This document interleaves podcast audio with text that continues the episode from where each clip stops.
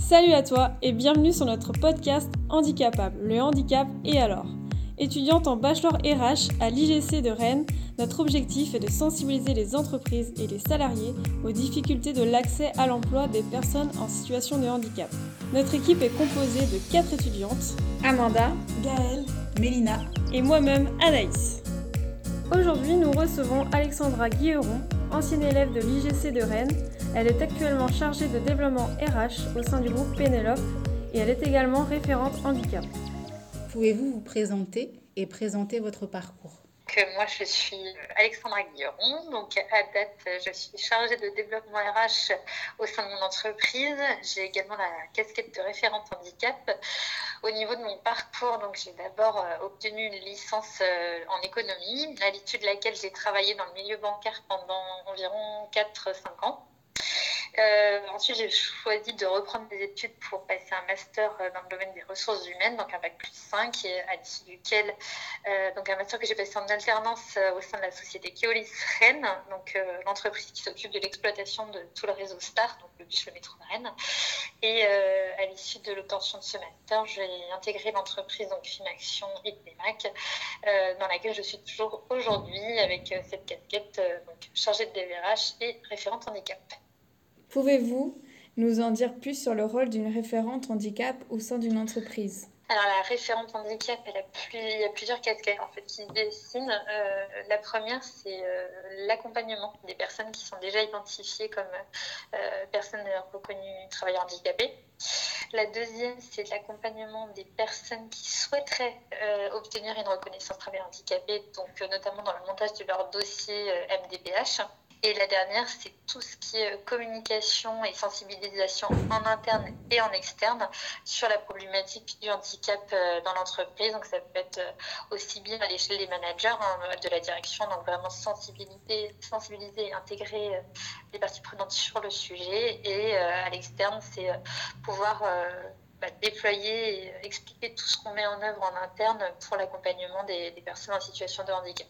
Tout au long de votre parcours, avez-vous eu le sentiment de ne pas avoir été pleinement intégré au sein d'une entreprise, d'une équipe euh, Ou est-ce que vous avez dû faire plus d'efforts pour vous intégrer ou, euh? Euh, alors, en tant que salarié FQTH, il m'est effectivement arrivé d'être, alors je dirais pas mal intégré, mais en tout cas d'avoir des, des, interrogations de la part de mes collègues, tout simplement parce que je suis atteinte d'un handicap invisible. donc, c'est, ce sont des problématiques peuvent amener à interrogation, puisqu'effectivement, on peut se poser la question de la légitimité de la reconnaissance euh, du statut de travailleur handicapé euh, quand il n'y a pas de handicap visible. Mhm. Donc, effectivement, ça peut vraiment soulever des questions, hein, que ce soit de la part des collègues ou des managers. Euh, Maintenant, c'est vrai que la structure dans laquelle je suis actuellement, comme celle où j'ai été précédemment, j'ai toujours pris le choix d'en parler de façon euh, très décomplexée, très libre et très transparente. Et j'ai eu la chance d'avoir toujours des, personnes plutôt bienveillantes autour de moi qui n'ont pas été dans le jugement et qui, à l'inverse, ont vraiment euh, intégré ce, paramètre de, bah, de, ma personnalité et qui, euh, euh, bah, qui m'ont plutôt été euh, dans la compréhension et dans la bienveillance à mon égard. Et, euh, j'ai toujours eu des, managers qui, pour le coup, m'ont bah, soutenu bah, quand je pouvais avoir des difficultés X ou Y du fait de ma pathologie. Et du coup, selon vous, pourquoi les entreprises sont-elles toujours réticentes à embaucher des personnes en situation de handicap?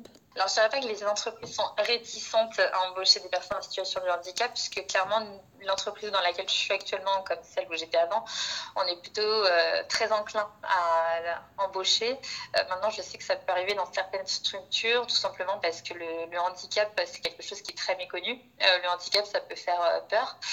Il y a toujours cette crainte de se dire, ouais, mais la personne qu'on va embaucher potentiellement va avoir des arrêts de travail, va avoir besoin d'un aménagement de poste, va avoir probablement des, absences plus prolongées ou des besoins autres qu'un salarié lambda.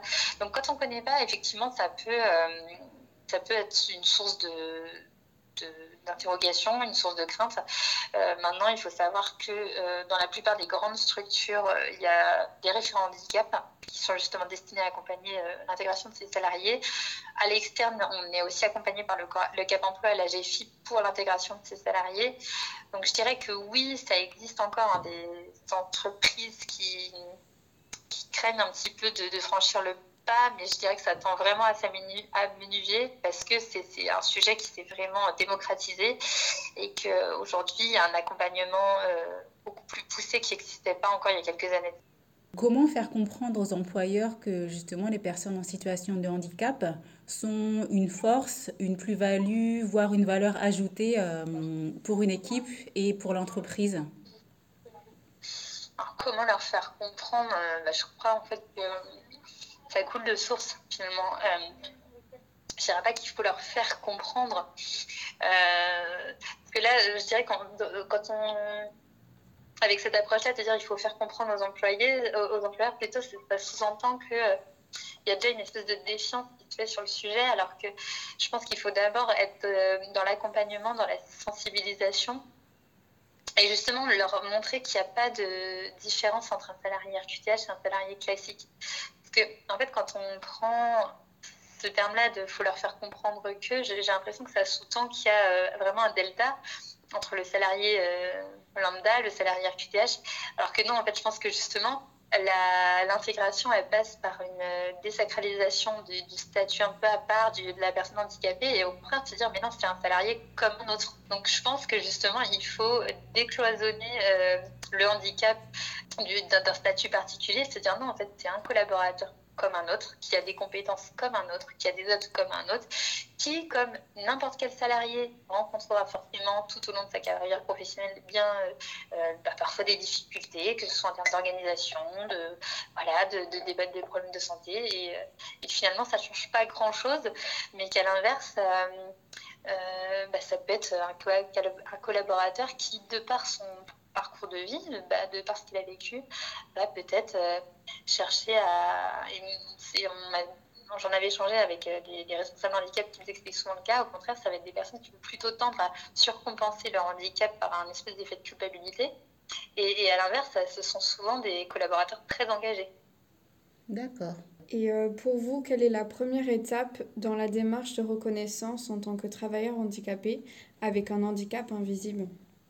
Quand vous dites la première étape, c'est-à-dire administrativement ou euh, Oui, au niveau administratif. Euh, administrativement, la toute première étape à faire, bon déjà, euh, clairement, c'est évident qu'il faut un cadre médical. Hein, c'est qu'on ne se réveille pas un matin en se disant, bah, tiens, je vais aller faire une déclaration de travail handicapé. Donc il faut, je pense, euh, d'abord en échanger avec son médecin traitant si vous avez son spécialiste. Et de toute façon, la première étape vraiment administrative, c'est d'aller chercher le dossier euh, de demande RQTH auprès de sa, MDPH ou de sa MDA, suivant le, département dans lequel on se situe. D'accord, donc déjà aller chercher le dossier, puis aller voir une personne médicale qui peut confirmer moi, j'aurais plutôt tendance à dire l'inverse. D'abord, on parlait avec un professionnel de santé et ensuite euh, commencer les démarches parce qu'il ne faut pas se leurrer. Chemin qui est assez long. Donc, euh, je trouve que c'est plus cohérent d'en parler à quelqu'un dont c'est le métier, qui va pouvoir euh, vous donner les tenants, les aboutissants, vous expliquer un peu les étapes clés de la, démarche, que d'y aller comme ça un peu euh, à l'aveuglette, sans cadre, parce que c'est des démarches qui sont quand même assez lourdes et qui sont très très longues.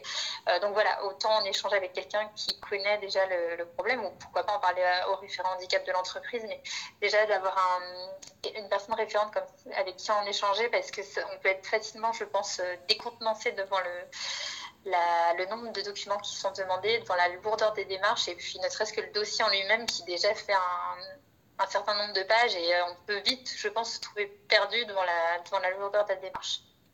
Et de toute façon, tout au long de cette démarche, on est accompagné justement par euh, le référent handicap ou la personne.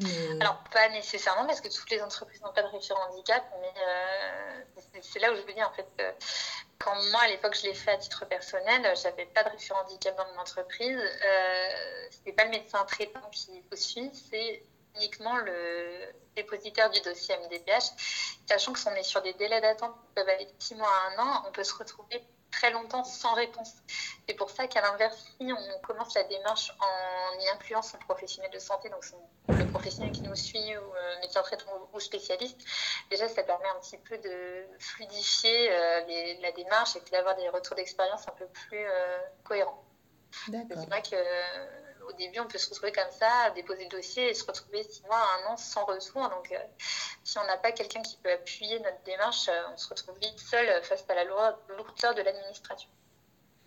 D'accord, donc il faut vraiment être accompagné dans cette démarche. Mmh. Plutôt par un, voilà, un professionnel de santé, un référent handicap, mais éviter d'y aller seul dans cette démarche. Euh, et du coup, selon vous, quel est le rôle des, enfin, quel rôle peuvent jouer les collaborateurs et les collègues dans l'intégration d'une personne en situation de handicap dans une entreprise?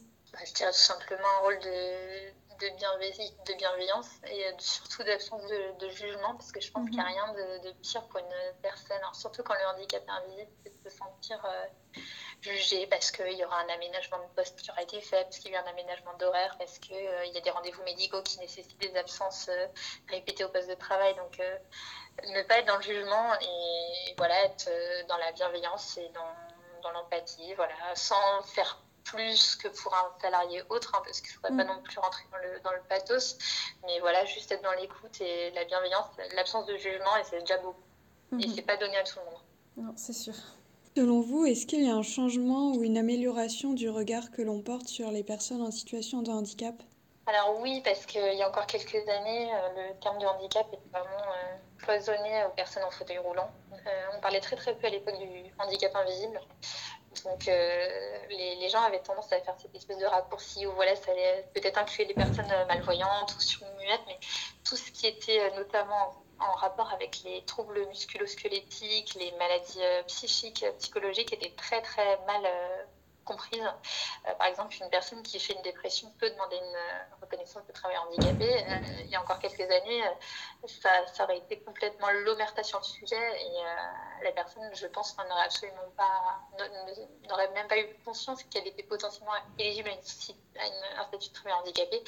Et c'est vrai qu'aujourd'hui, il y a un tel travail qui est fait, notamment de sensibilisation et d'information sur le handicap invisible, qui fait qu'aujourd'hui, ça, ça, se décloisonne et on sent qu'on ne s'arrête plus au seul handicap moteur avec le fauteuil roulant ou les béquilles et que euh, maintenant de plus en plus de gens ont conscience que c'est vraiment un périmètre et un champ euh, de, pathologie et de, chemin de vie qui, sont, qui est bien plus large en fait que le, simple fauteuil roulant euh, ou, la, ou la simple béquille. Et voilà, cette interview s'achève. Un grand merci à Alexandra Guilleron pour sa participation et son retour d'expérience. Merci à toi d'avoir écouté cet épisode. N'hésite pas à partager autour de toi ce podcast pour changer les regards sur le handicap. A très bientôt pour un nouvel épisode.